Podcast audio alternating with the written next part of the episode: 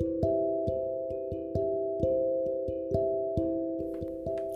Te pedimos que el poder del Espíritu Santo se manifieste con milagros, señales y prodigios en este tiempo. Hebreos 2.4. Que de una manera sobrenatural las personas puedan ver tu poder. Efesios 6.10. Se quite toda dolencia, salgan de cuidados intensivos en victoria, sus pulmones queden completamente sanos.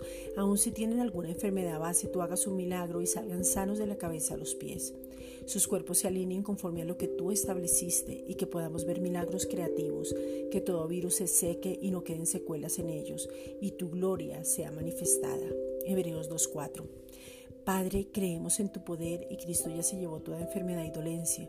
Por eso te pedimos que esa palabra se cumpla en nosotros, que podamos ser sabios y prudentes, nos sometamos a las autoridades y manifestemos tu gloria y tu poder. Isaías 53, versículos 4 al 5. Padre, gracias porque podemos llevar las cargas los unos de los otros, gozándonos de esa manera y teniendo el privilegio de orar por las necesidades de todos como lo dice tu palabra. Es por amor que oramos, Gálatas 6.2. Te pedimos en el nombre de Jesucristo que alumbres los ojos del corazón y desde allí podamos permanecer perfectos en unidad, conociendo quién somos. Juan 17:23.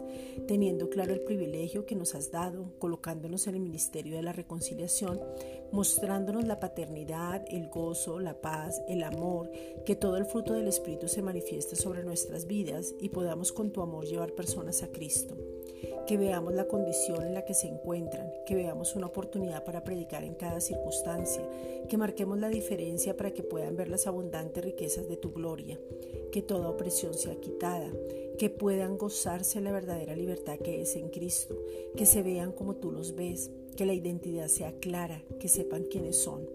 Un espíritu que tienen un alma y viven en un cuerpo. Efesios 1.18. Gracias Padre.